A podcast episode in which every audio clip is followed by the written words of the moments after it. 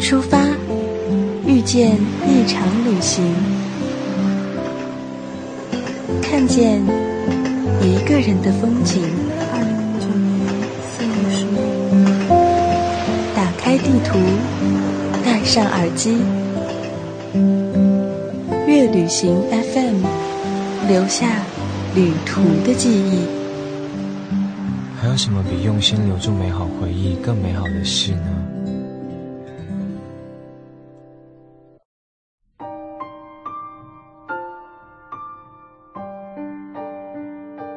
对苏州的印象还停留在父辈们的黑白照片上，在那些照片里，他们穿着千篇一律的衣服，在拙政园和虎丘各自留下了许多影像。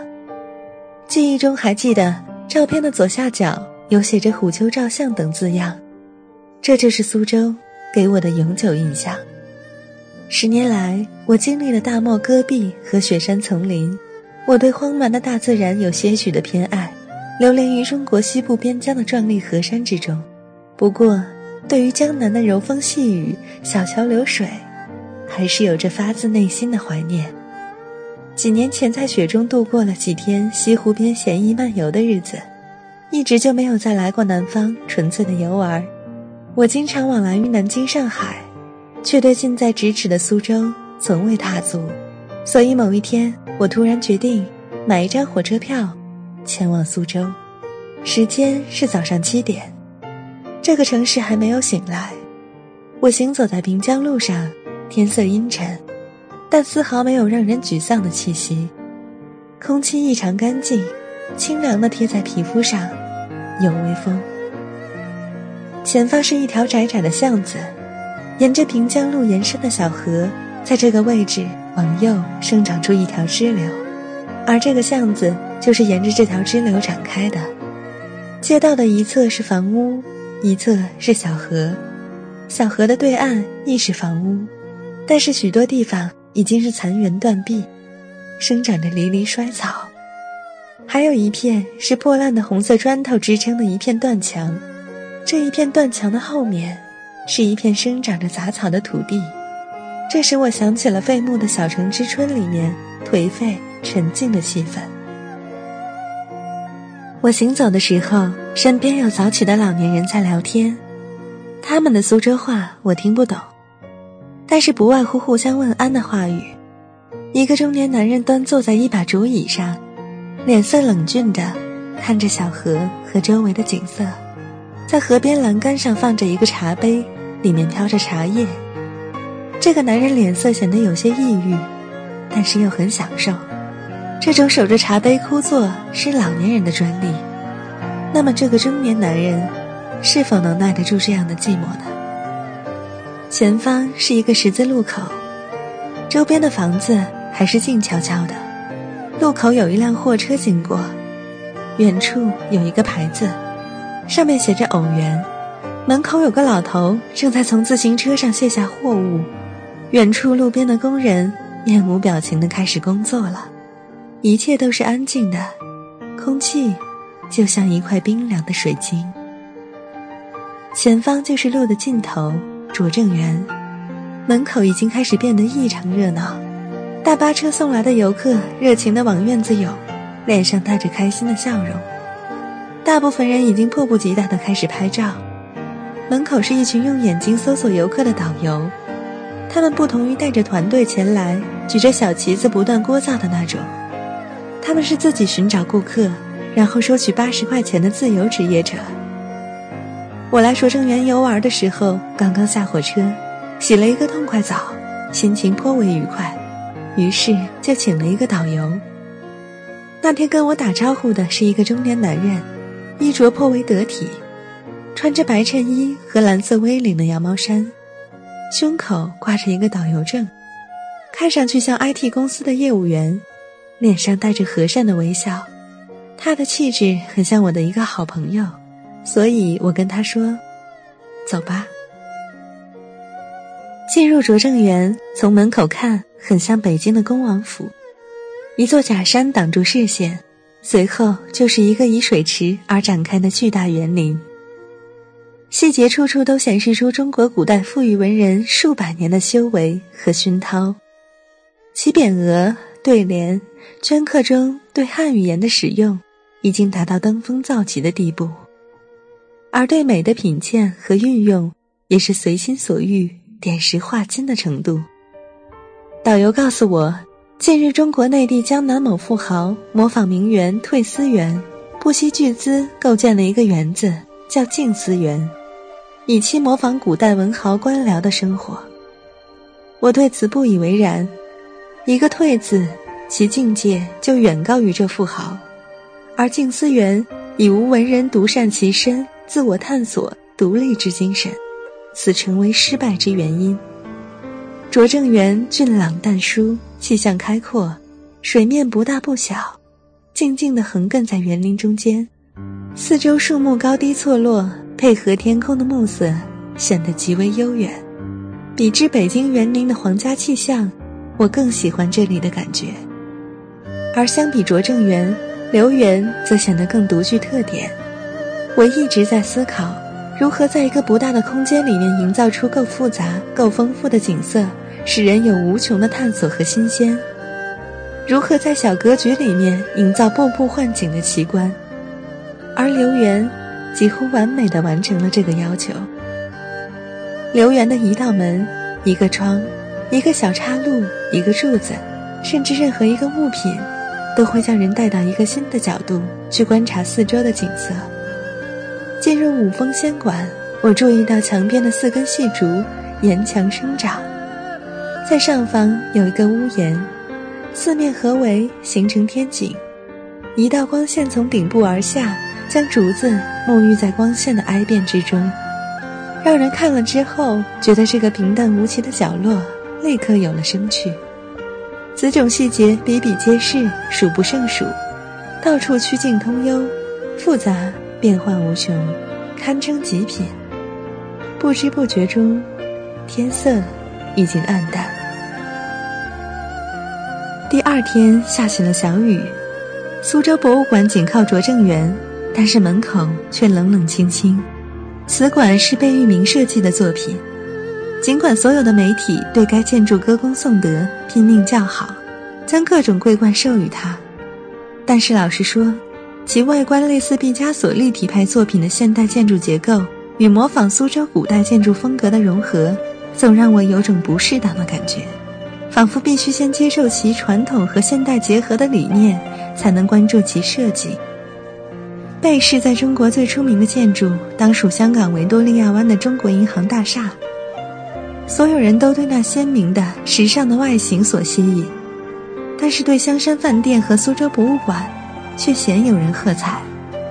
香山饭店和苏州博物馆的风格几乎完全一致，都是贝聿铭试图将传统和现代结合的作品。香山饭店尚好，而苏州博物馆。这种在中国必须要照顾的传统和民族特色的政治要求，和贝氏骨子里面的现代性，实际上是融合不到一起的。苏州博物馆分为东西两个部分，西部是传统展示区，东部则是一个现代艺术展览区。在墙上写着展览区的简介，有一句话说，在贝聿铭先生的强烈坚持下，他愿意为苏州博物馆。保留一个展示西方现代艺术的区域。我相信贝氏本人对坚持中国传统并无巨大的好感，此举无非是讨好中国的决策者，但是他并未有真正将中国传统和现代结合好的方案。在中国，一直高喊要传统，却背道而驰的建筑皆成经典，而凡是搞传统和现代结合的东西，皆成笑柄。一种艺术有它自己的体系和特征，强行搞政治上的艺术嫁接，只能产生失败的作品和畸形艺术。它体现了国人内心的双重矛盾：一方面不得不承认西方的艺术和科技无与伦比，只能接受；一方面又害怕放弃传统会丧失自我。苏州博物馆的大厅内部。巨大的落地玻璃窗和钢架结构，使得建筑师能放开传统的束缚，尽量的使用自己熟悉的手段来构造建筑结构。最值得称道的是西区的楼梯设计，采光和结构安排都体现了贝氏对结构和光线设计的高超艺术。其大理石的楼梯悬于虚空之上，没有任何支撑，巨大的光线从顶部倾泻下来，对面墙壁有人造的泉水，却沿着几何图形般的水道汇集到地下一层的巨大水池中。这才是大师真正的东西。大师体现在细节，地面铺设的沙子、墙边的竹林、窗棱屋顶的结构，都是大师和普通设计师的不同之处。博物馆的陈列并不多，但很精致，其古玩器皿都体现了古代苏州雅致的气质。每个分展厅都在门边有一个牌子，上面是介绍展厅里面所陈列的物品。但是这文字却极富特点，它并不是一般博物馆那种平易近人、深入浅出的介绍性文字，而好像是阅读一个文人的酒后随笔，行文一文一白，用字艰深，用典极多，笔意流转，完全不平易近人。要想明白其文字的意思，非得大学语文水平之上才能阅读。这体现了苏州博物馆的建设者和管理者对苏州人和来苏州博物馆的人的一种自信，仿佛他相信来这里的人必定文化程度不凡。楼上有镇馆之宝七君子卷轴，收藏家将从元代到清代几个画竹大师的作品装裱到一个长长的卷轴上，其水墨竹子的神韵和笔法，真得到了画境。竹子和中国文人的气质接近，在于直空有节，分别象征文人的正直、虚心和气节，配合到天衣无缝。从周王府出来，就是父母辈照片里面经常出现的虎丘。真正到了这个地方，才发现这个地方和想象中有很大的差别。本以为是一个巨大的景区，其实。就不过是一个小山，从山脚到山顶步行仅仅需要五分钟，而值得仔细观看的地方只有剑池。剑池位于明信片里面标准虎丘照片的拍摄位置，这里有一块巨大的石头，据说某个晋朝的高僧在这里说法，引得顽石点头。石头上面很平，尽头有一汪水池，水池的左边有一个小门。水池的水就从小门旁边的缝隙中流过来，而缝隙上方的水池边写着巨大的“剑池”二字。在碧绿的水池四周是陡峭的石壁，石壁上面历代都刻写不少题字。而水池下面深不见底的，据说是吴王阖闾的坟墓。之所以取名剑池，乃是池中放入了几千把宝剑陪葬。什么事情在中国只要和陵墓发生关系？就立刻变得有趣起来。原本这个地方的结构和景色平淡无奇，但是阖闾、夫差、宝剑、墓葬这一系列的名词涌过来，这个地方立刻有了一种肃杀的古意。阖闾在登位吴王之前是以公子光的名字出现的，引出了专诸刺杀吴王僚的故事。后来重用伍子胥，称霸一时。绝对可以称得上一代英主。听说夫差埋葬其父亲的时候颇为隆重，还有一个传说，夫差在葬礼上用一对白鹤吸引很多民众前来观看，然后将他们全部赶入墓穴陪葬，用水银灌入棺椁之中，最后沉入深潭，又扔进无数宝剑陪葬。后人帝王将相不断派人挖池寻找，皆无果而终。想到这里，一种不寒而栗的感觉涌上来。看四周风物，江南柔美之称，竟然还有如此杀气腾腾的地方，顿时产生一种别样的感觉。我身边也有一个导游，是个苏州小姑娘，她很为苏州自豪，跟我讲了很多苏州话的很有趣之处。一个很普通的事情，他一般会告诉我苏州话会如何描述。我不禁想起了刚到苏州的晚上，一个女人讲了上海人为了听苏州姑娘吵架，特地在庙会上踩姑娘脚的故事。那个女人是一个茶馆里面唱昆曲和评弹的专业人士。刚来的那个夜晚，在平江路散步，看见有评弹演出，就进去了，也没人招呼，自己找个位置坐下。前方表演区有个中年女人，化着浓浓的戏剧妆，左手后方有个吹笛子的老师傅。这个中年女人和另外一个中年女人随意交谈着，两手拨弄着一个古琴的弦。在随后的两个小时里面，她一会儿唱昆曲，一会儿唱评弹，随手拈来。毫不吃力。后来得知，他就是这个茶馆的老板。虽然茶馆里面没几个人在安静的听他说什么，他也毫不在意。那个中年女人听说我喜欢评弹，于是又随即唱了几段小曲儿。我则在夜色中离去。从虎丘下来，沿着地图寻找吴中贝氏家族纪念馆，虽最后无果。但却无意又踏入姑苏的另一条赫赫有名的老街——山塘街。山塘街全长四公里，从虎丘山下直到苏州旧城城门。我一路走来，天高云淡，微风细细。山塘河这条白居易开挖的河流，时宽时窄，一直伴着我行走。一直以来生活在北方，形成一个惯性思维。城市应该按照中心最繁华，然后离中心的距离不断远去而逐步衰退。在旧北京，出了城门就是菜地，一到城墙就将繁华尽掩其中。不过苏州则不尽然，山塘街距离苏州西北城门相去十里不止，却极度繁华。苏州的商业中心居然是靠着城门往外延伸的，一直到晚清。这里都是商贸极盛的地方，乾隆来了这里，羡慕不已，以至于在北京的西直门外和颐和园里面，不得不修两条苏州街来安慰自己。沿路走来，房舍宽疏狭窄，不断的变化，沿途名人故居和风物名胜极多，我一直在找贝氏故居，却没有找到，而让我心头一震的。